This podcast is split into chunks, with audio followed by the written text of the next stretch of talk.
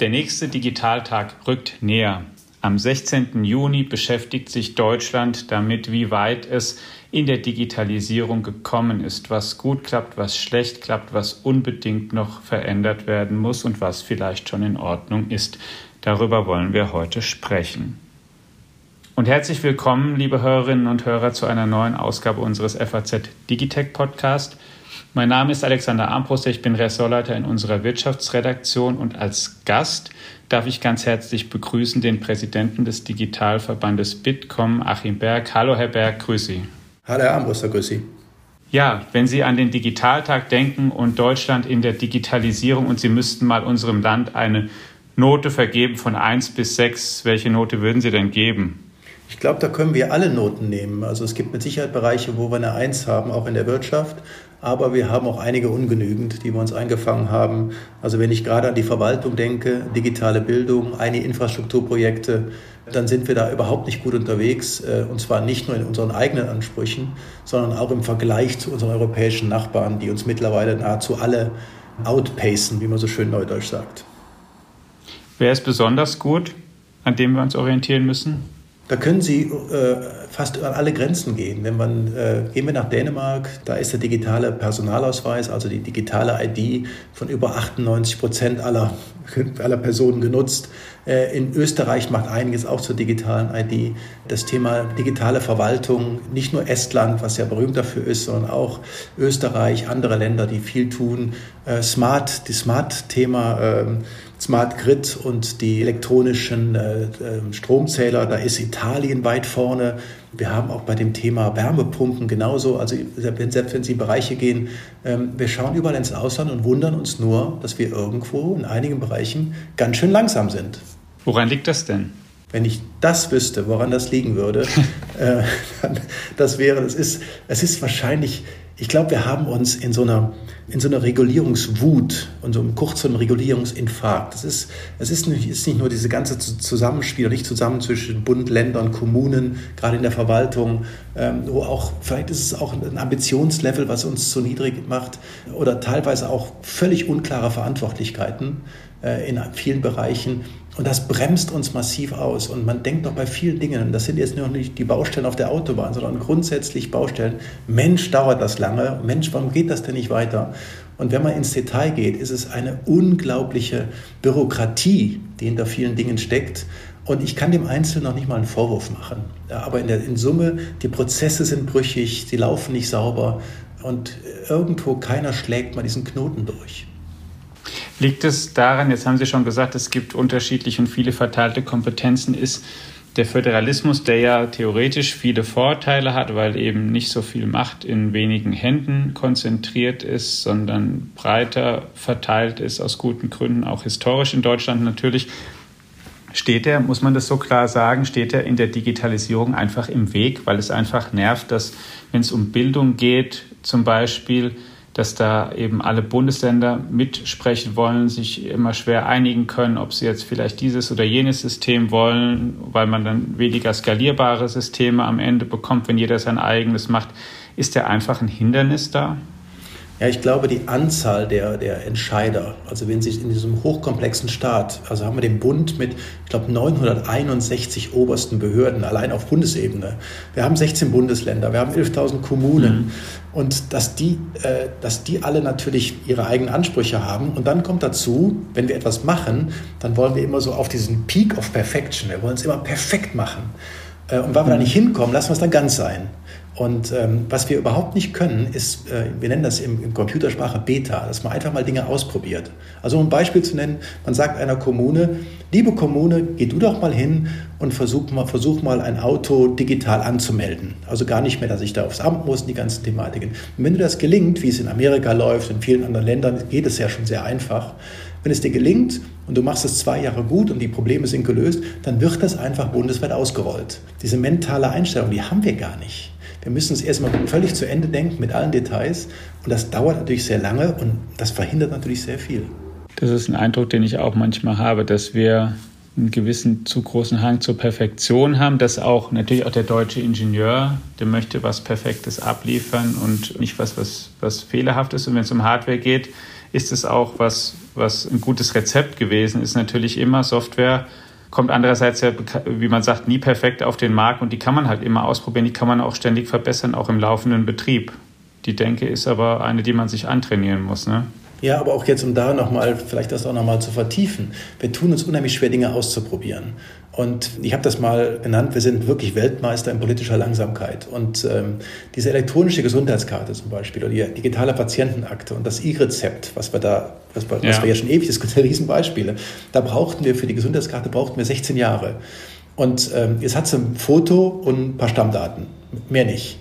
Und äh, wir doktern an der Patientenakte, im E-Rezept doktern wir weiter rum und es gibt hier und da Einsprüche und der wird nicht berücksichtigt.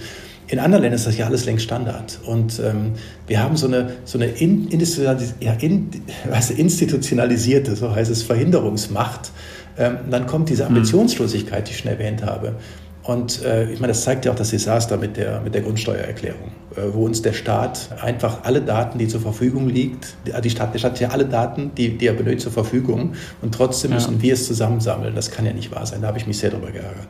Ja, da fehlt mir auch, fehlen mir auch alle Worte noch, wenn Sie um die elektronische Patientenakte sprechen fällt mir auch gerade ein Interview ein, was wir neulich auch hier im Podcast mit dem Professor Christoph Meinl geführt haben, der bis vor kurzem Direktor des Hasso-Plattner-Instituts war, der uns da auch gesagt hat, naja, er hat eigentlich zu dem Thema quasi vor 20, 25 Jahren hat er Doktoranden dran gesetzt und danach gedacht, naja, das braucht er danach nicht mehr machen, weil das Thema dann eigentlich erledigt ist und dann auch gestaunt, dass wir da auch nach so langer Zeit ähm, noch nicht so weit gekommen sind und nicht viel schneller dahin gekommen sind. Ist das, weil wir vielleicht, weil es uns ähm, platt gesagt einfach auch zu gut ging, zu gut geht, weil da auch zu wenig Druck ist, aus Sachen ausprobieren zu müssen, weil wir einfach in einem sehr großen Wohlstand nach wie vor leben? Die Frage können wir ja bald beantworten, weil wenn wir so weitermachen, geht es uns irgendwann nicht mehr so gut. Dann wissen wir, ob wir dann anders reagieren. Ich weiß nicht, ob das unsere Intention ist, aber ähm, die Wahrscheinlichkeit ist da, dass wir, wir haben auch so eine Besonderheit, dass wir auf alle Probleme einfach nur Geld werfen. Und zwar in Massen. Mhm. Und äh, das ist ein endliches Phänomen. Das wird uns irgendwann nicht mehr gelingen. Äh, zumal es dann auch irgendwo, wenn wir so weit zurück sind in vielen Bereichen, äh, dann, dann, dann wird das irgendwann äh, so schmerzhaft werden, dass wir uns nicht mehr erlauben können. Aber vielleicht auch mal, um diesen, dieses, dieses Thema, dieses Leid auch zu durchdringen. Wir sind ja nicht nur schlecht. Also wir sind ja in vielen Bereichen auch gar nicht überhaupt alles andere als schlecht. Also die Digitalbranche in Deutschland wächst ja. Also wir wurden 2022 haben wir mehr, äh, haben wir in der Telekommunikation und in der IT-Branche mehr als 200 Milliarden Euro Umsatz gemacht und der Markt wächst auch um vier Prozent. Also man, man sollte das nicht vergessen, dass, dass die Firmen in vielen Bereichen sehr gut durch die Krise gekommen sind. Die sind sehr wettbewerbsfähig, sind sehr innovativ. Aber das Thema, was wir gerade hatten, ist Staat und Verwaltung, das ist nicht mehr im Gleichklang. Oder vielleicht war es noch nie im Gleichklang. Und äh, irgendwann wird das Thema äh, Digital und Innovation, auch der Unternehmen, äh, auch darunter leiden. Da kommen wir vielleicht gleich zu Themen, was wollen wir alles regulieren, was, was ist mit unseren Datenschützern und, und, und. Das ist für die Unternehmen ja unglaublich schwierig. Oder wie zum Beispiel auch jetzt Strompreise, wie kann ich die durch digitale Lösungen äh, generell das ganze Energiethema besser angehen. Äh, da haben wir ja auch Analysen zugemacht. Also es gibt viele Dinge, die, die eigentlich äh, aus der Industrie sehr positiv betrieben werden. Nur, und jetzt kommt auch wieder ein kleines Aber, bei diesen ganz neuen Technologien, gerade über künstliche Intelligenz und so, sind wir zwar toll in der Forschung, aber die marktreifen Produkte, kommen in der Regel aus den USA und auch aus China. Aber die sind noch nicht bei uns und da müssen wir uns die Frage stellen, warum schaffen wir das nicht, da auch marktführend zu sein, wobei da der Zug noch nicht abgefahren ist. Aber äh, es ist nur einfach nur auch hier eine kleine Warnung, dass wir aufpassen müssen, dass wir vor lauter Regulierung und vor lauter Schutz da den Anschluss verpassen und der würde dann, glaube ich, sehr teuer werden. Da gehen wir gleich noch ins Detail ein, auch gerade wenn es um künstliche Intelligenz geht. Aber nochmal aufgreifend, was Sie gesagt haben, es ist ja hier nicht alles schlecht bei weitem. Und Sie haben ja zu Beginn auch gesagt, wir, geben, vergeben hier verschiedene Noten. Wir, wir, können ja auch die Note 1 vergeben. Und dann haben Sie den Markt, ähm, den Digitalmarkt sozusagen mal gerade skizziert. Denn es ist ja schon richtig, dass auch die großen Tech-Unternehmen hier viele Arbeitsplätze geschaffen haben und schaffen. Google, Apple, die den Standort mhm. München interessant finden. Zum Beispiel Microsoft ist in Deutschland sehr präsent, Facebook ist präsent und alle sagen, naja, das liegt auch daran, weil ihr halt gute Unis habt und gute Absolventen und auch ein attraktives Umfeld da bietet. Also das sind ja schon nachweislich wirklich auch ähm, sehr positive Standortfaktoren, wenn es um, um Unternehmensentscheidungen geht, oder? Das ist auch in der Tat so. Also wir haben, äh, ähm, Sie hatten es gerade angesprochen, wir haben Gott sei Dank ähm, gute Ingenieure, gute Informatiker. Leider zu wenig, wir haben zu wenig Abgänger mhm. und wir haben einen riesen Fachkräftemangel. Wir haben auch, das ist auch der Mittelstand, auch für eine ganze Reihe Startups, auch im, in, der, in der KI. Ähm, da kann ich gerne auch einige Beispiele nennen, wobei das immer gefährlich in so einem Podcast, aber wir haben eine, einige Unternehmen, die, die wirklich einen, einen weltführenden Job machen in bestimmten Bereichen. Und, ja, die wollen wir jetzt natürlich hören. ja, ich meine, der, der Klassiker ist DeepL, die Übersetzungssoftware klappt mhm. hervorragend. Alep Alpha, ähm, auch ein ja. Unternehmen, was wir mehrfach gehört haben. Aber ich kann auch so ein Unternehmen nehmen wie eine Celonis hier oder auch eine, selbst eine Flix. Die unter, äh, glauben Sie, dass da irgendein Bus äh, ohne künstliche Intelligenz äh, geplant wird? Das könnte äh, auch vergessen. Da sind auch sehr viele, sehr viel technisches Know-how vorhanden in, in, den Bereichen. Und es gibt noch hundert andere. Sorry jetzt schon, wenn ich sie mhm. nicht genannt habe. Aber die, äh, es gibt eine Reihe Unternehmen, die sehr wohl auch auf dem Weltmarkt eine entscheidende Rolle spielen mit Technologien, die in Deutschland mitentwickelt wurden. Auf jeden Fall. Dass wir das zum Teil zu wenig schaffen, hier eigene Produkte zu machen, liegt es daran dann an fehlendem Mut oder was sonst auch immer mal natürlich als Argument genannt wird, dann an doch zu einer geringen Marktgröße, denn Deutschland hat zwar viele Einwohner, aber mit unseren paar und 80 Millionen sind wir natürlich trotzdem eine viel kleinere Bevölkerung als die USA haben oder als China haben und man kann halt hier schwerer skalieren. Und auch wenn wir die EU insgesamt nehmen, die halt schon aus einer ganzen Menge verschiedener Sprachen besteht und auch trotzdem verschiedener Vorschriften, hier kann man halt nicht so einfach skalieren und wir haben, haben wir, ist das nach wie vor in die, gerade in dem Bereich eben wie, wie ein natürlicher Wettbewerbsnachteil? In Teilen ja, aber das, was Sie gerade angesprochen haben, wenn es einem Unternehmen einfach gelingen würde, einen komplett europäischen Markt zu sehen, also nicht in jedem Land eine, eine, eigene Niederlassung einzurichten und steuerlich und diese ganzen Thematiken. Also wenn es eine europäische Möglichkeit gäbe, die Produkte zu vermarkten, dann ist die Sprache das geringere Problem, aber der europäische Markt ist größer als der amerikanische in vielen Bereichen. Also das heißt, wir, wir haben hier sehr wohl die Möglichkeit. Wir tun uns nur sehr schwer und ich habe das auch mit einigen Startups am eigenen Leib verspürt. In jedes Land, in das sie gehen, haben sie erstmal eine Menge Aufwand, äh, sie haben eine Menge Verwaltung, es, ist die, es sind eigene Vorschriften und, und, und. Da, da, wäre der Markt schon deutlich größer, also deutlich einfacher. Also die Größe des Marktes, die Skalierbarkeit ist natürlich ein Thema, da nutzen wir Europa zu wenig. Das heißt, und die Unternehmen, die in Deutschland erfolgreich, also die deutschen Unternehmen, die weltweit erfolgreich sind, sind auch weltweit präsent.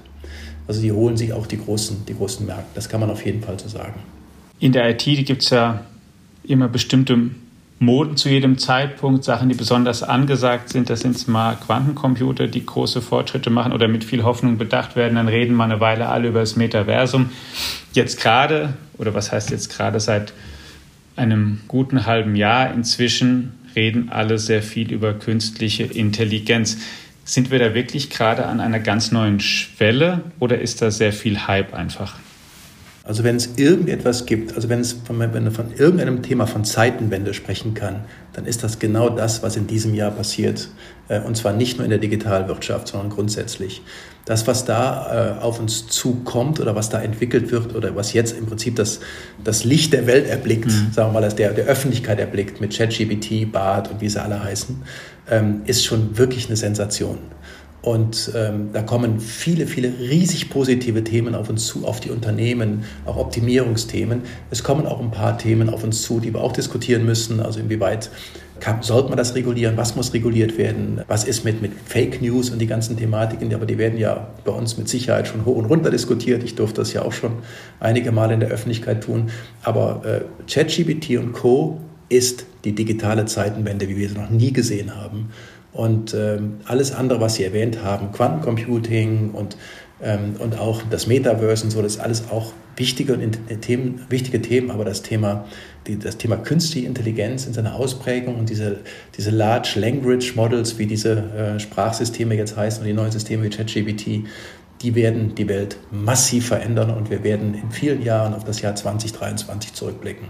Also um das nochmal ganz kurz zu erläutern mit zwei Sätzen, bei diesen KI-Systemen geht es eben um, um Software, die in der Lage ist, mit Sprache wirklich so umzugehen, wie das Computer bisher nicht konnten, die auch komplexe Fragen irgendwie sinnstiftend beantworten können, und zwar nicht nur mit einem Satz, sondern auch mit, mit aus, ausgeprägt ausführlicheren Ausführungen und die auch PowerPoint-Präsentationen machen können, Zusammenfassung von Texten, Recherchen und so weiter. Also die Systeme und, und in, wie Sie gesagt haben, OpenAI mit ChatGPT ist ein Anbieter, Google mit Baden anderer und dann gibt es noch eine ganze Reihe mehr. Wenn Sie da mal mehr in die ein Stück konkreter werden noch, was sind denn so typische Anwendungen, von denen Sie glauben, dass die eben in fünf Jahren von solchen KI-Systemen gemacht werden und heute machen das noch Menschen nahezu ausschließlich? Also erstmal grundsätzlich, Sie hatten es ja gerade schon etwas erklärt, ähm, diese generative künstliche Intelligenz ist in der Lage, menschenähnlich zu kommunizieren, also auch Texte zu schreiben, auch zu programmieren. Mhm. Und aber auch viel interessanter ist auch Bilder zu kreieren, auch Bilder zu kreieren, die es nie gegeben hat, die aber komplett realistisch sind.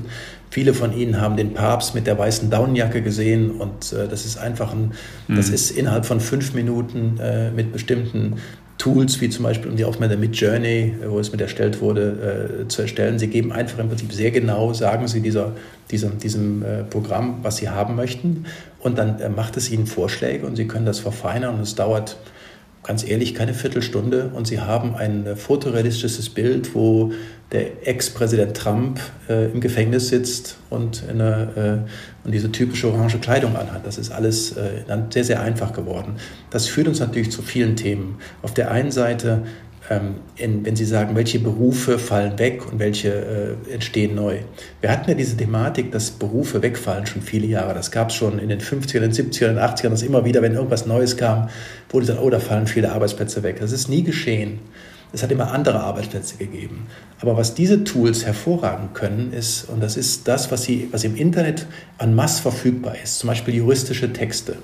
Wenn Sie einem, einem, einem diesem Large Language Model, diesem LLM, die Frage stellen, sagen, stell mir bitte einen ausführlichen Vertrag nach spanischem Recht in deutscher Sprache ähm, über einen Hausverkauf mit folgenden Kriterien, dann erstellt Ihnen diese, äh, dieses Tool einen Vertrag, den wahrscheinlich kaum ein Jurist besser erstellen könnte. Das liegt daran, dass es alles verfügbar ist, dass sich diese, diese Lernmodelle das alles angeschaut haben, die sind darauf trainiert worden und die wissen ganz genau, was gehört in so einen Vertrag. Ich habe es jetzt mal bewusst kompliziert über Sprachen gemacht, weil Sprachen ist dem System völlig egal. Ähm, ihr übersetzt das sehr sauber.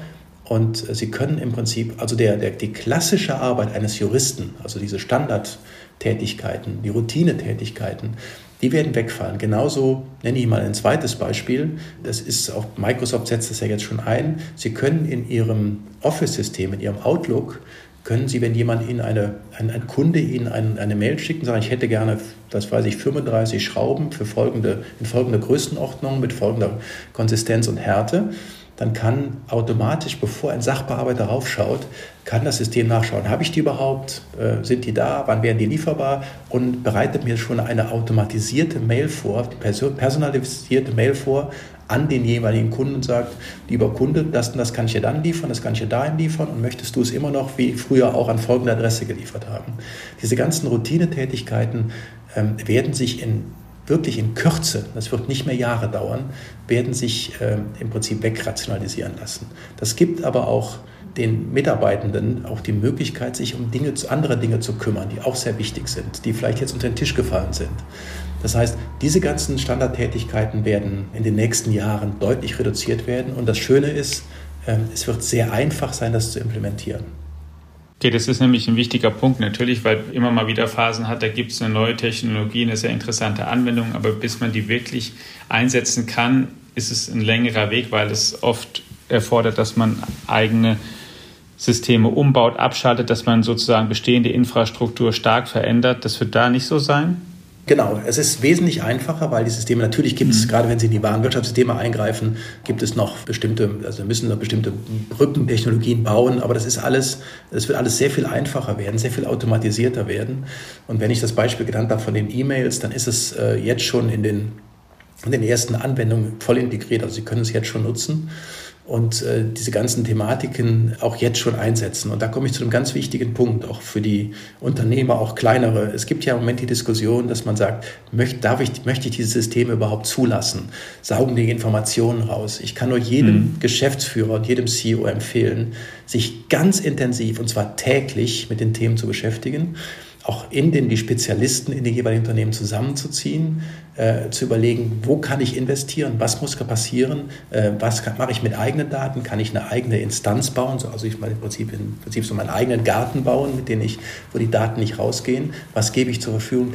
Diese Thematik ist, muss heute geschehen, weil es ist ein Riesenvorteil, wenn Unternehmen und Unternehmer verstehen, was sie damit tun können. Und äh, da sollten Sie sich also da auch wirklich einen Appell an jedes Unternehmen nicht warten, nicht auf die lange Bank schieben, sondern jetzt und heute ähm, sich mit dem Thema äh, generative künstliche Intelligenz, also ChatGPT, BART und Co. beschäftigen.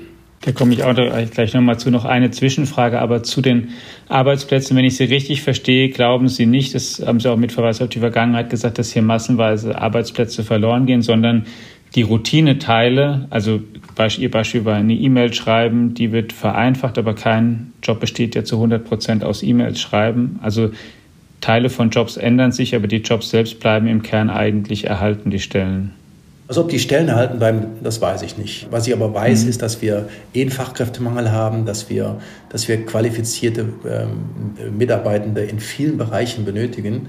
Und äh, es hat die Vergangenheit immer gezeigt, dass man gesagt, oh Gott, oh Gott, da kommt was auf uns zu, die Automatisierung schlägt zu, es kommen Roboter und Computer und es ist im Prinzip nie so gewesen, dass die Fachkräfte oder dass die, dass die Arbeitskräfte oder dass wir mehr Arbeitslose hatten deswegen. Deshalb bin ich hier in dem Fall auch äh, eigentlich eher positiv. Und äh, das heißt aber auch für jeden Einzelnen, dass er sich weiterbilden muss, dass er jetzt nicht auf seinem Stand stehen bleiben kann. Also wenn jemand bis heute äh, in Anführungsstrichen nur die E-Mails gemacht hat oder Routinearbeiten beim Juristen oder was weiß ich beim Steuerberater gemacht hat, sind das typische Tätigkeiten, ähm, die der Computer ehrlich gesagt besser kann. Weil er hat, äh, er ist fehlerärmer, er kann, er kann mehr Informationen schneller verarbeiten und es sind absolute Standardthematiken, die er lernen kann und der wird ja auch immer besser. Und das sollte einfach nur jedem bewusst sein, dass es jetzt darauf ankommt, kreativ zu sein. Vielleicht noch eine Anmerkung. Stand heute ist es so, dass diese ganzen Systeme eher nach hinten schauen. Das heißt, die haben Informationen und diese Informationen, die sie haben, können sie verarbeiten. Aber nach vorne, also gerade dieses, diese, in die Zukunft schauen, Innovationen, Neues entwickeln, ist Stand heute noch nicht die Stärke dieser Systeme. Sie können Anregungen geben, sie können sagen, es war in der Vergangenheit so, aber sie haben, jetzt gehe ich auch wieder auf ChatGPT, ChatGPT steht im Stand heute auf dem Stand von Ende 2021.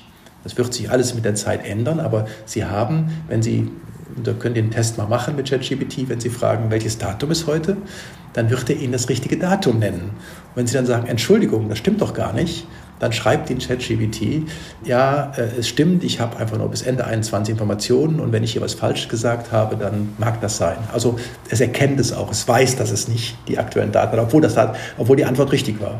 Also man kann daran erkennen, dass es einfach eher nach äh, hinten und nicht nach vorne äh, geht. Das heißt, alles das, was innovativ ist, was man, was man, was man, äh, was man neu entwickeln kann, äh, ist ganz klar Aufgabe des Menschen. Umgang mit Daten haben Sie schon als Stichwort gegeben. Ich war neulich auch auf einer KI-Konferenz in München und da sagte ein Referent auch, auch eindringlich, liebe Leute, mit Daten, er kann nur dazu raten, stellt so viele Daten wie möglich zur Verfügung, denn die Modelle lernen damit und wenn ihr es nicht macht in Deutschland, die anderen Länder machen es, dann haben die halt am Ende die besseren Modelle. Hat für Stirnrunzeln gesorgt bei vielen Zuhörern und ist auch sozusagen ein, sozusagen ein, ein absolutes Kontra gegen die zugleich hier ähm, vorgebrachte ähm, ähm, das Anliegen von, von, von, von vielen Datenschützern auch eben sparsam umzugehen, aufzupassen, welche Daten man teilt, damit eben Informationen nicht dort landen, wo sie vielleicht gar nicht landen sollen und auch nicht sensible Informationen. Ja, also ich spreche ein, äh, ein, ein interessantes, aber sehr kontroverses Thema an, aber ich beginne noch eine Ecke früher. Und zwar die ganzen Modelle sind, auch die Algorithmen sind in den USA entwickelt worden. Das heißt, in dem Kulturkreis der USA. Jetzt sind wir nicht so fürchterlich anders, aber in Teilbereichen schon. Also wenn es darum geht, ähm, politische Themen oder auch äh, mhm. was öffnen, also wie das ist schon ganz, also auch jetzt gerade, äh, wie gehen wir mit, mit, mit dem Thema Sex und anderen Themen um und mit Bildern und sowas mhm. alles. Das ist in Amerika also leicht anders. Das heißt, was wir jetzt nutzen, ist das kulturelle Selbstverständnis der Amerikaner. Äh, in den Algorithmen. Das ist in vielen Bereichen nicht schlimm und nicht kritisch, aber wenn Sie den Michelangelo sehen wollen, dann wird er Ihnen, dann wird Ihnen vielleicht die künstliche Intelligenz die nicht zeigen, weil der halt nackt ist. Und das, äh, das war die Themen hatten wir ja schon einige Male. Das heißt, äh, ja. wenn wir wenn wir nicht unsere eigenen Algorithmen schreiben und das macht in Teilbereichen sehr wohl Sinn. Es gibt unsere Industrie, wie die Automobilindustrie, die Telco-Industrie, die können ja sehr wohl einen Teil ihrer, äh, ihrer äh, Large Language Models, können die ja auch, in der Algorithmen können die auch durchaus selber erstellen und auch selber trainieren. Und das ist für kleine Unternehmen unmöglich, aber für große ist das was. Das ist Thema eins. Thema zwei ist, wenn wir keine Daten zur Verfügung stellen, haben wir auch keine Informationen. Konkretes Beispiel, vor zwei Jahren ähm, in der Pandemie, ähm, die Corona-Pandemie, haben wir uns, glaube ich, drei Millionen Datensätze im Ausland kaufen müssen, weil wir sie nicht auf, weil wir sie nicht hatten. Obwohl wir sie natürlich haben, aber wir haben sie nicht gesammelt.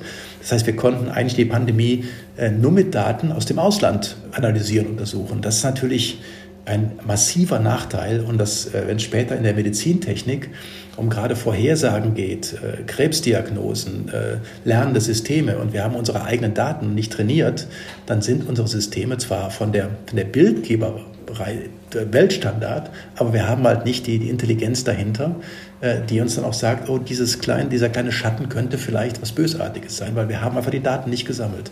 Und das wird uns irgendwann zum Problem führen.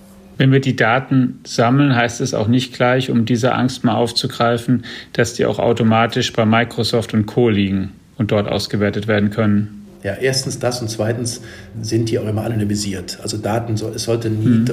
Rückschluss auf die, auf, die Person, auf die Person oder auf die jeweilige Personengruppe geführt werden können. Das lässt sich ja alles mit Möglichkeiten, mit Token und was weiß ich nicht was, lässt sich das ja alles gewährleisten.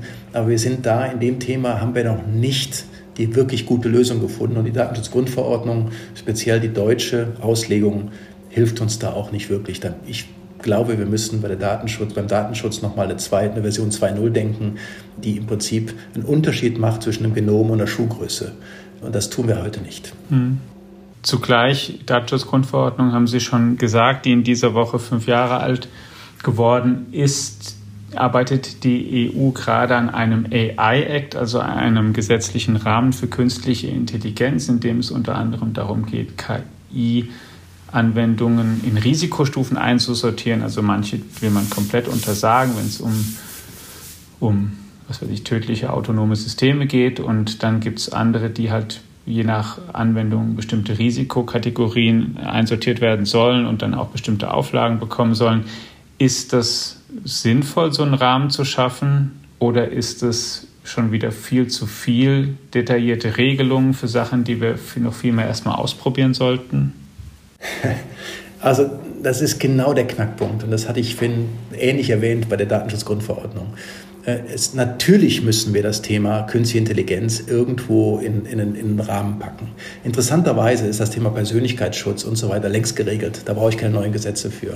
Natürlich ist es so, dass selbststeuernde Waffen oder auch in der Medizintechnik, wo die letztendliche Entscheidung beim, beim Arzt oder bei der Ärztin liegen muss, äh, es muss natürlich geregelt sein. Es darf nicht eine Maschine entscheiden äh, über Wohl und Wehe.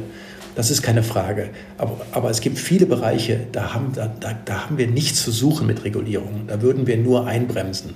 Und das ist genau der Punkt, der gerade diskutiert wird. Dieser, dieser Umgang mit generativer künstlicher Intelligenz.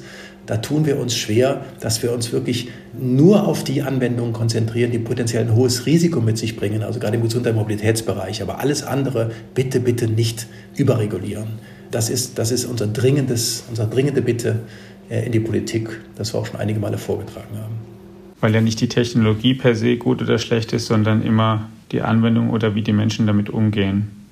Genau, künstliche Intelligenz ist weder gut noch schlecht noch positiv noch negativ. Es ist einfach nur ein eine, eine Tool. Und das, das Gut und Schlecht, das machen wir daraus. Und ähm, also gerade mit Verboten, übertrieben strengen Auflagen, wie die jetzt gerade auch von Mitgliedern des Europäischen Parlaments diskutiert werden, werden wir höchstens dafür sorgen, dass die KI-Entwicklung außerhalb, künftig außerhalb von Europa stattfindet und die ganzen Experten äh, aus Deutschland und anderen Ländern äh, ihr Wissen anderswo einsetzen. Und das, äh, wir dürfen die KI aus Deutschland nicht, aus Europa nicht verdrängen. Das ist ein ganz wichtiger Appell. Warnende Worte gibt es ja nicht nur von europäischen Politikern, sondern vor einigen Wochen hat auch eine Gruppe, die aus vielen namhaften Forschern besteht, im Max Tegmark zum Beispiel, Joshua Bengio, der sogar den Turing Award gekriegt hat für künstliche Intelligenz, und Unternehmern wie Elon Musk haben einen, so ein, ein, quasi ein Forschungsmoratorium gefordert für große KI-Systeme und gesagt, sechs Monate bitte jetzt nicht weiter daran bauen, nicht noch größere machen als GPT-4, denn wir müssen erstmal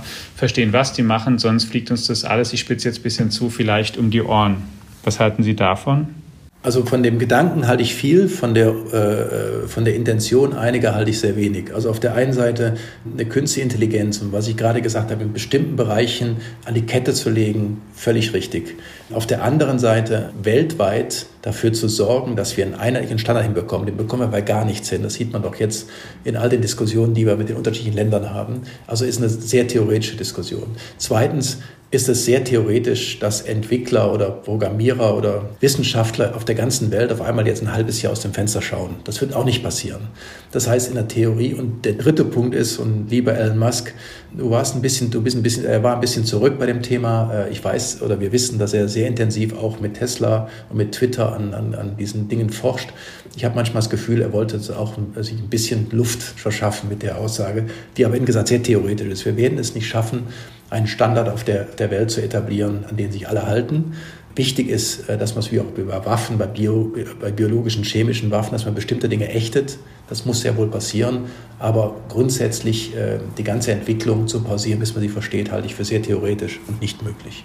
Genügend Ressourcen und Kapazitäten, um solche großen KI-Systeme in Deutschland zu bauen, haben wir aber schon. Das sagten Sie ja vorhin auch, wir, ähm, als Sie ansprachen, viel ist geprägt von amerikanischen Werten. Wir ähm, klang ein bisschen vielleicht auch gut, wenn wir eigenen Anführungszeichen hätten. Aleph Alpha als deutsches Unternehmen macht das ja und versucht es. Haben wir da generell noch zu wenig so Kapazitäten? Denn es, denn es braucht ja da eben, das ist ja gerade so ein Thema, was man vielleicht nicht eben kann als kleines Start-up aus einer bildlichen gesprochen aus der Garage, sondern wo man eben wirklich viele Daten, große Rechenzentren und so weiter braucht, viel auch gute, gute ähm, darauf spezialisierte Hardware. Haben wir da schon genug hier? Brauchen wir davon mehr?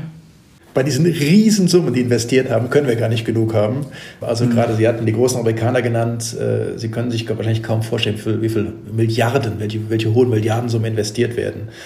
Bei einer mhm. Sache widerspreche ich Ihnen leicht. Ähm, es gibt sehr wohl auch Startups, die sehr intelligente Lösungen gebaut haben die auch, äh, nehmen wir zum Beispiel eine, eine DeepL, die einem äh, Übersetzer von Google immer noch deutlich überlegen ist äh, in vielen mhm. Bereichen. Also es, ist sehr wohl möglich, das im Kleineren zu machen, aber es gibt ein anderes Phänomen und das ist, äh, spricht so ein bisschen mit den aktuellen Diskussionen in der Bundesregierung.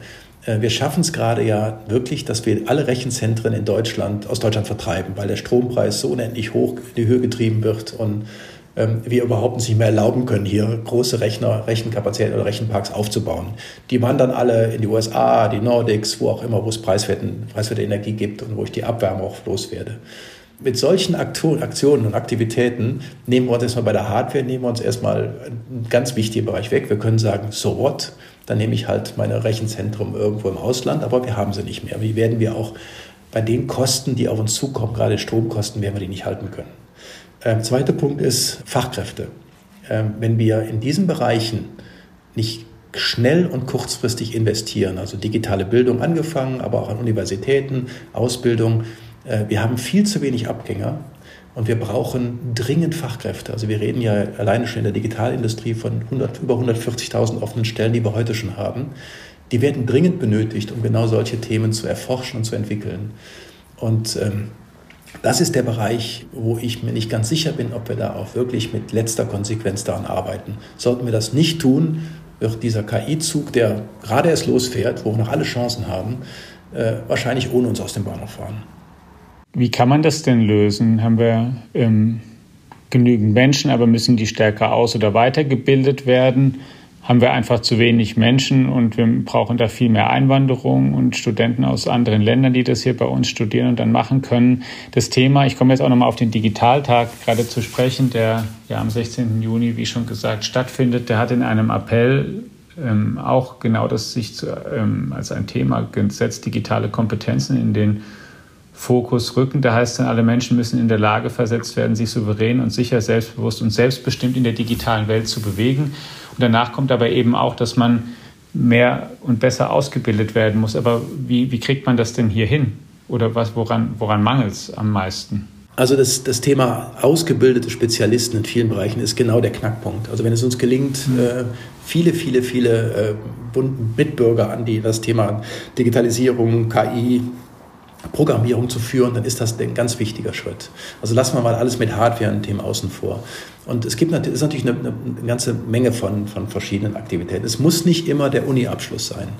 Ähm, es, es, gibt eine ganze Reihe und es ist gerade auch jetzt in den, äh, bei, den, bei den Unternehmen, die die Digitalflach heute suchen, die suchen nicht unbedingt äh, jemanden, den, den Doktor mit zweifachen Diplom, sondern es reicht auch voll und ganz, wenn sich jemand in bestimmten Programmiersprachen auskennt, bestimmte Themen hat, auch einfach nur Zertifikate hat, auch nicht unbedingt ein Diplom oder ein Bachelor oder Master ähm, da werden einige, äh, einige sind da schon sehr, sehr weit. Also ich will nur beispielhaft hier nennen, ähm, in Heilbronn gibt es die äh, 42 oder 42, wie es heißt. Das ist eine, nichts anderes als eine äh, eine Akademie, nenne ich es mal so, wo, äh, wo jeder äh, sehr intelligent äh, lernen kann, Programmiersprachen lernen kann, programmieren, ähm, aber auch alles, was dazugehört, also eine ganze Breite, ähm, wo es nicht, die nicht unbedingt das, diese Logik hat eines, einer Universität. Also ist beides wichtig. Ich will die Universität um Gottes Willen nicht kleinreden, ganz im Gegenteil, aber es gibt viele Möglichkeiten der Weiterbildung. Und das ist das, was ich nur dringend raten kann. Es ist das absolute Zukunfts- und Wachstumsfeld. Ähm, es, ist, es sind tolle Gehälter, äh, die erzielt werden können. Und in diesem Bereich äh, äh, sich, sich fit zu machen, zu spezialisieren, auch ohne Uni-Abschluss, sondern auch wirklich über, über Zertifikate oder über Abschlüsse zu gehen, macht eine Menge Sinn. Und das ist auch eins der Ziele, jetzt komme ich auch auf den Digitaltag, eins der Ziele des Digitaltags, dass man es wirklich niederschwellig verschiedene Aktionen anbietet, den, die Privatpersonen, auch gemeinnützige Organisationen, Unternehmen, Schulen, Kommunen, was auch immer, dass die sich im Prinzip ähm, mal zeigen, was möglich ist, zeigen, wie man sich weiterbilden kann, auch so ein bisschen die Angst davor nehmen. Es gibt ja auch ähm, Leute, die, die sagen, mein Gott, ich weiß gar nicht, ob ich da, äh, ob ich dieses digitale Thema überhaupt noch verstehe. Wobei interessanterweise, wenn ich über digitale Teilhabe rede, dann, ähm, dann sagen schon mal 60 Prozent, sie wollen gerne mehr am digitalen Leben teilhaben. Das ist schon mal viel wert. Wir haben ja immer diesen digitalen Graben. Und interessant ist, wenn ich über die Älteren gehe, so ab 75, da sagen sogar schon 67 Prozent, sie wollen mehr teilhaben. Das heißt, das Interesse auch der Älteren Bevölkerung ist riesig hoch. Und ähm, auch selbst die Jüngere sagt so fast 60 oder 55 Prozent, wir wollen einfach mehr teilhaben, wir wollen mehr verstehen, wir wollen auch, wir wollen auch äh, uns aktiv damit beschäftigen. Und das ist genau die Idee des Digitaltags, dass man wirklich die Leute nicht nur in einer Riesenveranstaltung in Berlin, sondern in ganz, ganz vielen Veranstaltungen, tausend Veranstaltungen in der Bundesrepublik abholt, zeigt, was geht, was macht eigentlich das Thema, was macht Feuerwehr, Polizei, Schulen, was weiß ich, was wir, ähm, die Verwaltungen, was machen die eigentlich digital alles schon, was kann ich da machen und wie kann ich mich auch selber einbringen. Und das ist genau die Idee. Ja, und gibt es dann zum Beispiel auch so Veranstaltungen, 3D-Druck leicht erklärt oder das DLR Institut für Robotik und Mechatronik ähm, lädt ein und man kann gucken, was die da mal machen. Oder es gibt eben ein Begegnungscafé für gerade für Seniorinnen und Senioren, um digitale Hemmschwellen abzubauen. Also über das ganze Land verteilt eine ganze Menge an Veranstaltungen. Herr Berg, zum Schluss einen Satz, ähm, den Sie bitte vervollständigen. Wenn wir in fünf Jahren zum Digitaltag sprechen, dann ist hoffentlich kein Thema mehr in Deutschland, das wir uns hinter Datenschutz verstecken, wir den Sinnhaftigkeit der Digitalisierung nicht erkennen und wir auch nicht erkennen, dass die Digitalisierung einen Riesenbeitrag zur Entkarbonisierung und Dekarbonisierung der Bundesrepublik teil, ähm, teilhaben kann. Sagt Achim Berg, der Präsident des Digitalverbandes Bitkom. Ganz herzlichen Dank, dass Sie im Podcast heute mit uns diskutiert haben. Und Ihnen, liebe Hörerinnen und Hörer, auch ganz herzlichen Dank dafür, dass Sie einmal mehr eingeschaltet haben. Wir informieren Sie natürlich nicht nur über diese Themen hier weiter, sondern über alles technologisch relevante andere, was wir glauben, was auch für Sie wissenswert ist. Bleiben Sie uns gerne gewogen, bleiben Sie gesund und hoffentlich bis in der kommenden Woche. Ciao. Ciao.